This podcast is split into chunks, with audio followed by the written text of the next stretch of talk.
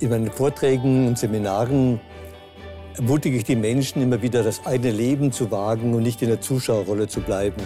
Persönlich musste ich selber lernen, Verpasstes und Versäumtes in mein Leben neu zu integrieren.